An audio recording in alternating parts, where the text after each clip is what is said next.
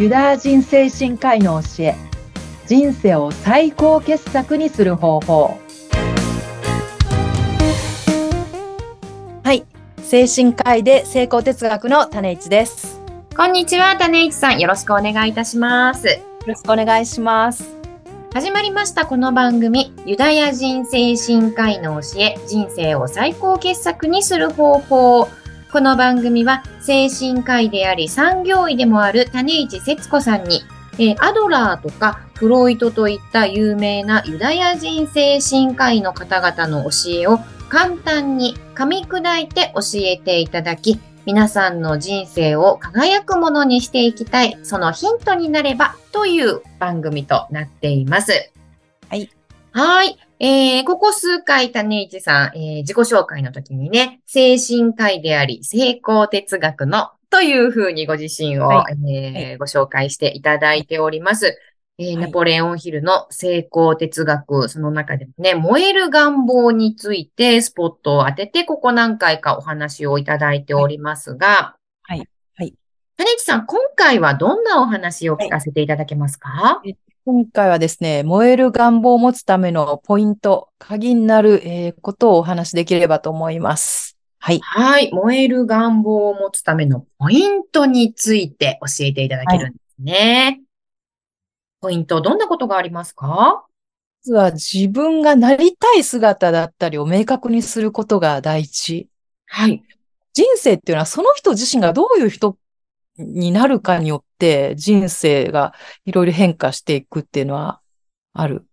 うん。こうその人がものすごい面白いワクワクした人になる。こういつでもこう楽しい人になってれば人生は楽しいものになっていくものなので、はい、はい、はい。うん、うん、うん。なりたい人とかロールモデルだったりを見つけるのが一番いいだろうなっていうのは思ったりはしますけど、まあこあういう人で、例えば愛情深い人になりたいとか、あるいは勇気の人になりたいとか、あるいは本当いつでもこう楽しいこう人になりたいとか、うん。まあ、なりたい人とか、ロールモデルみたいなのを見つけるっていうのが一番いいでしょうし、あとその尊敬する人だったり、ロールモデルになるような人のその近くに行って、もう本当、可能な限りこう同じような発想だったり、行動だったりができるようになって、もう本当、吸収できる限りのものを吸収できるっていうのが一番望ましいんだろうなっていうのは思いますけど、なるほど。こういう人になりたい、こうなりたいという目標設定。そうですね、ですね。なりたい人、ロールモデル、うん。あと本当具体的な目標設定。うん。目標設定の時は、それこそなんかこう、こうい、いつまでにみたいな、こう、期日をね、決める方がいいだろうっていうのは思いますけど、うん例えば美しい美人になりたいと思ったら、うん。いつまでに体重を何キロにこう減らすとか、なるほど。具体的なね。そうですね、数値みたいなのまでうん。設定できるといいっていうのは思いますけど、ええ。なんかあの、夢を叶える方法みたいなのの中でもね、あそういったのよく紹介されてますよね。はい。夢を叶えるために目標設定をする。その中で大切なことは、こう、期日をこう切ってね。率を切ったりとかね、数値化してね、管理したりとかね、はい。もできた方が、こう、より、えー目標達成にはね、プラスになるっていうのはありますけど。ああ、そうなんですね。精神科医的にもそういった目標設定の仕方って大切になってくるんですね。やっぱ期限を決めた方が、よりこう、達成はね、えープラスにはなるし、うん。なんとなくのこう、漠然とした目標よりかは、数値化したり期限を決めたりっていうのは大事にはなるし、うーん。なるほど。じゃあ、そのためにも、こう自分の人生、どういう人生を送りたいかということについて、しっかりと自分と向き合って考えていくことも大事ですね。ね。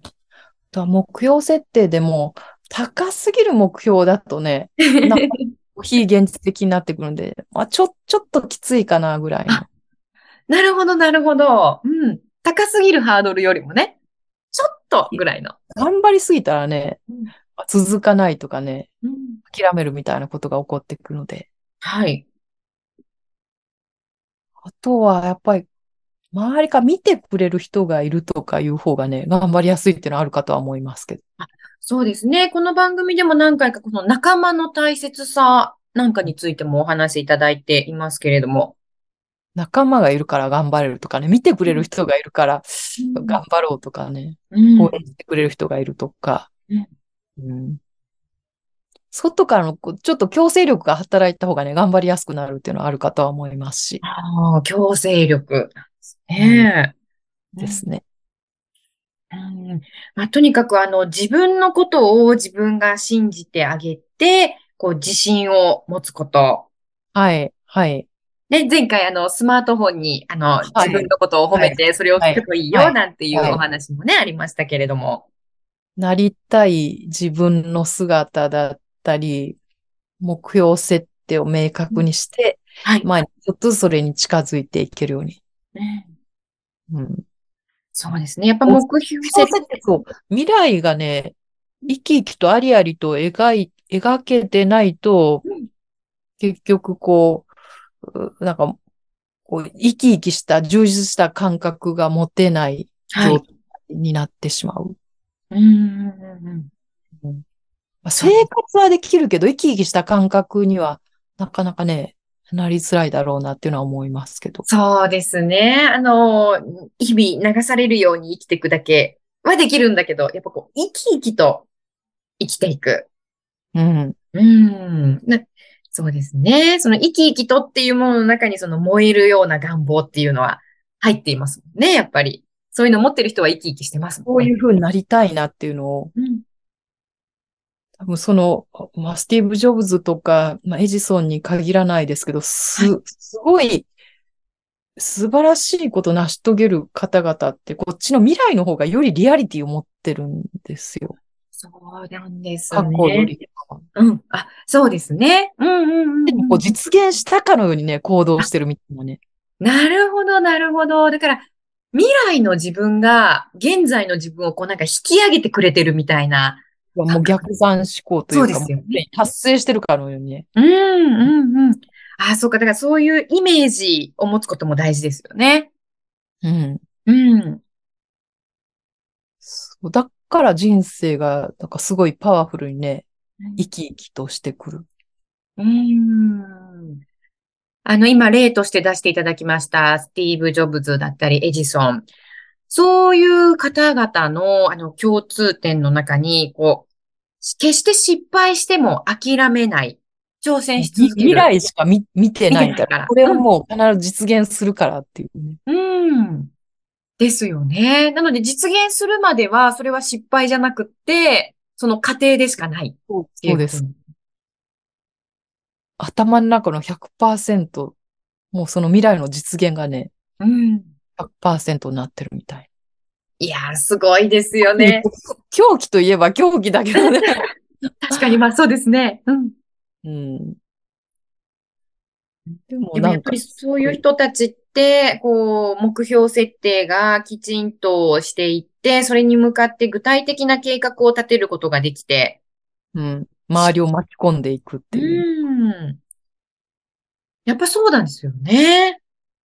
ワクワクした世界をね、生きていけるっていうのは、うん。素晴らしいことだなって思いますしね。そうですね。スティーブ・ジョブズ、エジソン、燃えるような願望を持っているからこそ周りを巻き込んでいって、うん。そういった仲間が周りにたくさんいたんでしょうね。うん。うん。そう、時代、未来を先取りするみたいなね。そうですよね。うん。だ決してあの、後ろ向きではない、過去に、過去には過生きてない、ね、過去にはと未来らわれない。生きてる。そう。うーん。そう、そういった偉大すぎる先輩の教えもちょっと私たちに取り入れてみ、みたいですね。感覚、同じような感覚にはなれるっていうふうには思いますけどね。あ本当ですか？あの、私のような凡人でも同じような感覚になりますかね？ここういう未来、こういう人生歩みたいとかね、それが頭の中の比重100%占めれば、うん。メンタリティは同じになれるって思いますけどね。何を信じてるかがその人の人生作っていくので、なるほど。100%その信じているものを占めればいいんですね。100%もうそれが確信、なんかワクは楽しくて楽しくて仕方ない状態。毎、毎日がそうなっていく。うん。うん、私とか、性格は変わっていくっていうのはね、自分の実感としてあって。うーん、なるほど。そうしたらもうその人生に進んでいくしかないですもんね。そうですね。なんかこう、か、過去にはなかなか戻れない。うん。戻れない、戻らないですね。うん。うーん。そうすると、未来の自分が未来を引き上げてくれて、自分の描いた通りの未来を生きることができるんですね。ワクワクした、うん。ワクワクした世界、ワクワクした、ワクワクした自分。うん。自分がワクワクし、自分がワクワクしてないと周りをワクワクさせられないじゃないですか。自分が、ねうん自分が喜びが溢れてるから、それが周りの人にもね、喜びだったり幸せとしてね、伝わっていく。うん。うーん。前のその、自分でそのスマートフォンに録音して、ええ自分、こう、何度も聞くってね、ええ。それがもう定着してくるとね、うん、うん、うん。あ楽しいみたいになっていく。ですね。なので、燃える願望を持つためのポイント。これはやっぱりこう、自分がなりたいという未来を描い未来をねありありと生き生きと描いて、うん。それに日々ちょっとずつこう近づいてる感覚を持ってるそうですね。うん。決して諦めないことも大事ですよね。はいはい。はい。なんかあの、今回のお話を聞いてると、なんか私もそういった自分になれるような気がしてきました。なんかこ、あ、こ、子供の感覚がなんかもう自分の中でなんかよ、うん、取り戻せた感覚、うん、うん、うん、うん。なんか夢中になって、なんかこう毎日過ごしてる感覚。うん、うん。がうん、持てるといいですね楽しくて。楽しくて仕方ないみたいな。うん、うん、うん、うん。うんねえ。はい。ということで、あの、番組をお聞きの方も、なんかそういったイメージが具体的に、きっとね、イイメージすることができきるようになられるかもしれないですね。燃える願望を持つためのポイントについて、今回お話しいただきました。で、ねはいちさん、今回もありがとうございましたありがと。うございました。はい、番組をお聞きの皆さん、また次回もぜひ楽しみにお待ちいただきたいと思います。それではまた次回もお楽しみに。さようなら。さようなら。